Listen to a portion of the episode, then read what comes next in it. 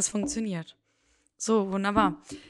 Herzlich willkommen zurück zum Klugschiss ähm, am Mittwoch und mit dem Thema Schwangerschaft und Training und Ernährung.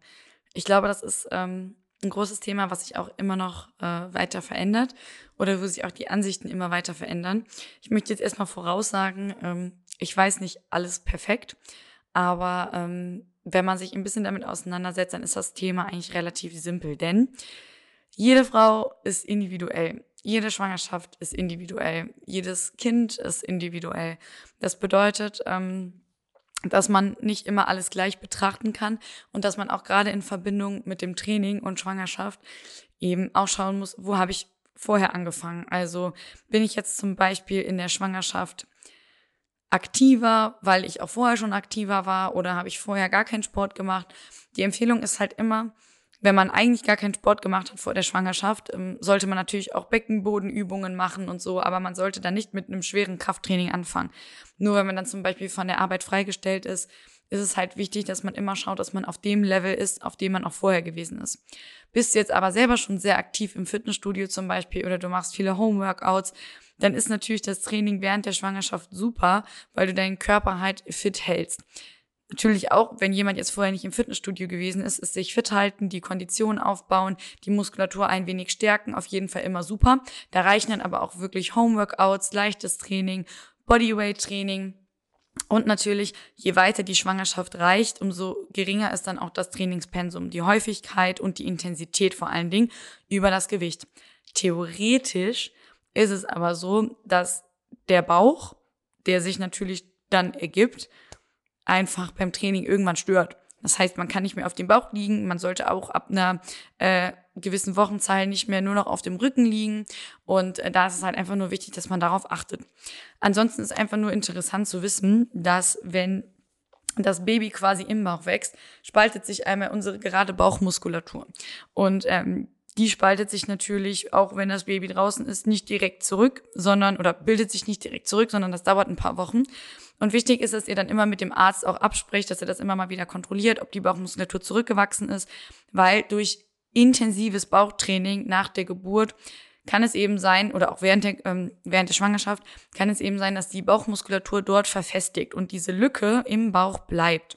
Das ist dann natürlich nicht mehr so gut, weil die Muskulatur schützt natürlich auch unsere inneren Organe, wodurch es natürlich super, super wichtig ist, dass die wieder an Ort und Stelle kommt. Das heißt, da schon mal wichtig, viele denken halt, man darf gar keinen Bauch mehr trainieren und so. Ja, man kann ganz leicht Bauchübungen machen. Man muss es jetzt nicht provozieren. Ein Sixpack wird man jetzt in der Schwangerschaft nicht aufbauen. Aber man muss jetzt auch nicht unbedingt alle Übungen ich sag jetzt mal, weglassen, die Grundübungen sind. Also man kann ganz normal Kniebeugen machen, Kreuzheben machen, wenn man das vorher auch schon gemacht hat.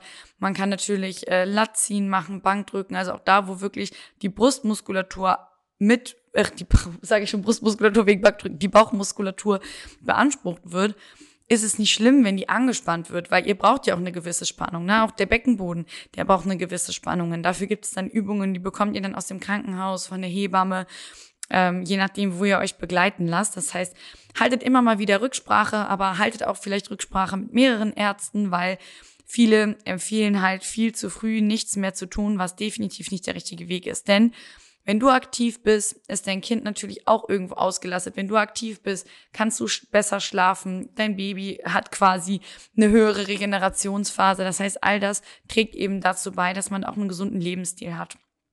Jetzt auch mal so ein bisschen zum Thema Ernährung in der Schwangerschaft. Generell denken halt viele, ja, okay, ich habe jetzt ja quasi einen neuen Mensch in mir wachsen. Jetzt muss ich ja für zwei essen. Das ist, glaube ich, so der größte Mythos, den es in der Schwangerschaft gibt. Natürlich, man hat viele Gelüste. Das ist ungefähr so, wie wenn man in der Periode ist und dann einfach nur noch zehnmal schlimmer. Ganz komische Sachen, die man gerne zusammen essen möchte. Aber ähm, es ist halt wichtig zu wissen, dass das Baby an sich gerade in den ersten Monaten gar nicht so viele Kalorien braucht und auch zum Ende hin sind das vielleicht 100 bis 300 Kalorien, die da wirklich gebraucht werden für das Kind selber. Das heißt, ihr braucht auf gar keinen Fall doppelt so viel essen. Natürlich ist eine Gewichtszunahme in der Schwangerschaft völlig normal. Das heißt, es geht wirklich los bei fünf bis zwanzig Kilo. Die Frage ist halt nur immer, ist das auch zum, passt das zum Körperbau oder bin ich halt wirklich extrem im Kalorienüberschuss durch diese Gelüste? dass äh, da auch immer ganz, ganz wichtig, dass man da nicht zu extrem hoch ist. Wichtig ist, man sollte definitiv nicht im Kaloriendefizit essen, sondern mindestens auf den normalen Erhaltungskalorien. Und wie gesagt, je größer dann der Bauch quasi ist, umso mehr darf man dann natürlich auch dazu essen. Aber das reduziert sich wirklich auf ein paar hundert Kalorien und das auch nochmal dann individuell mit dem Arzt absprechen. Was aber umso wichtiger ist, ist natürlich nicht nur die Kalorien selber, sondern dass man sich und das Kind natürlich auch mit allen anderen Nährstoffen versorgt. Klar, man hat dann immer Lust auf äh, viele Dinge, ähm, aber man sollte eben trotzdem schauen, dass es ausgewogen ist. Also viel Gemüse, viel Obst, 500 Gramm am Tag, vor allen Dingen viel Flüssigkeit. Zudem könnten eben Mangelerscheinungen sein, was die Folsäure angeht, das Eisen, das Jod, äh, und Vitamin B12. Das heißt, wenn diese Sachen bei euch gemessen werden, dass die zu niedrig sind, könnt ihr die natürlich über die Ernährung einnehmen oder über Supplemente.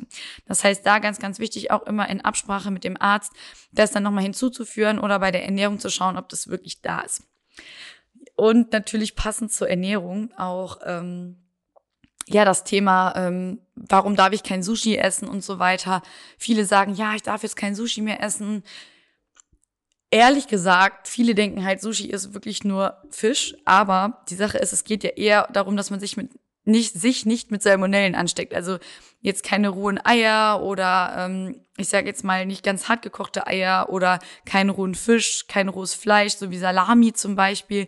Natürlich sollte das nicht sein, aber ihr müsst deshalb ja nicht komplett auf Aufschnitt verzichten.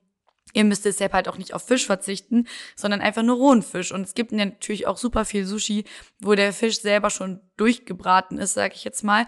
Oder ihr natürlich auch super viele vegetarische Alternativen habt, die in Sushi mit rein können. Das heißt, ihr braucht da gar nicht zu verzichten. Ihr müsst halt einfach nur, zu scha nur schauen, dass da halt einfach nichts Rohes bei ist. Und dann äh, seid ihr eigentlich auch schon safe. Ansonsten Koffein ist auch nochmal so ein Thema, sollte auf jeden Fall auch reduziert werden. 30 Milligramm pro Tag Koffein ist dann hm, bei den Schwangeren äh, quasi reduziert. Das heißt, morgens so die Tasse quasi zum Wachwerden. Das war's dann aber auch schon, was Koffein angeht. Also nicht nur auf Kaffee verzichten, sondern auch alle anderen Energy Drinks. Also da ruhig mal informieren, welche Getränke, die ihr vielleicht zu euch nehmt, dann da auch, ähm, ja, vielleicht Koffein beinhalten. Ich denke mal, dass man in der Schwangerschaft kein Alkohol trinkt und nicht raucht, das ist allbekannt. Aber ich wollte einfach mal so ein bisschen aufklären, was auch das Training angeht. Also bitte, bitte, bitte nutzt die Schwangerschaft nicht als Ausrede, jetzt nichts mehr zu tun. Denn wenn ihr gar nichts mehr tut, euch gar nicht mehr bewegt, werden die Schmerzen aufgrund der Größe eures Bauches irgendwann im Rücken mega hoch. Und wenn das Baby irgendwann mal da ist, braucht ihr mehr Kraft als zuvor. Ihr werdet wenig schlafen, ihr werdet wenig die Möglichkeit haben, äh, wirklich äh, erstmal viel zu bewegen. Das Wochenbett ist extrem.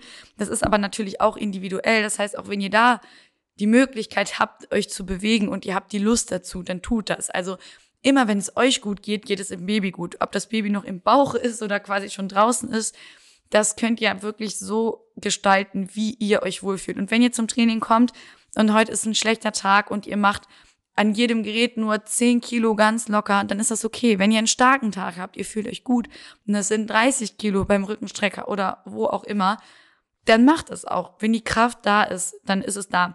Ansonsten natürlich auch als Empfehlung, ähm, Kurse, Gruppenfitness, gerade alles, was in Richtung Yoga geht, Pilates, Stretching, Mobilität, Rückenstärkung, aber natürlich auch Sachen wie Tanzkurse, also wo einfach einmal alles so ein bisschen gelockert wird. Ihr habt Bewegung, ihr habt Musik. Das gefällt dem Kind auch. Also da gerne einfach äh, mal ausprobieren. Und wie gesagt, nicht als Ausrede nehmen. Ihr dürft in der Schwangerschaft fit bleiben, wenn ihr vorher schon fit gewesen seid, wenn ihr Kurse mitgemacht habt, wenn ihr Krafttraining betrieben habt. Schaut einfach, wie es euch geht. Schaut, dass das mit dem Arzt abgesprochen ist und geht wirklich erst dann in diese komplette Pause, wenn der Körper das auch von euch erfragt. Also hört dann ein bisschen mehr auf euch. Hört nicht immer auf Mythen oder auf Leute, die vielleicht vorher gar nicht sportlich gewesen sind.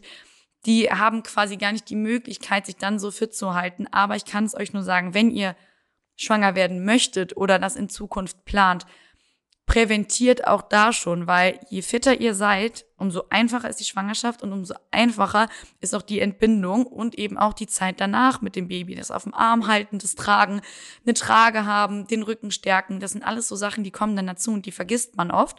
Aber ähm, die gehören ja auch mit dazu, quasi eine fitte Mutter zu sein.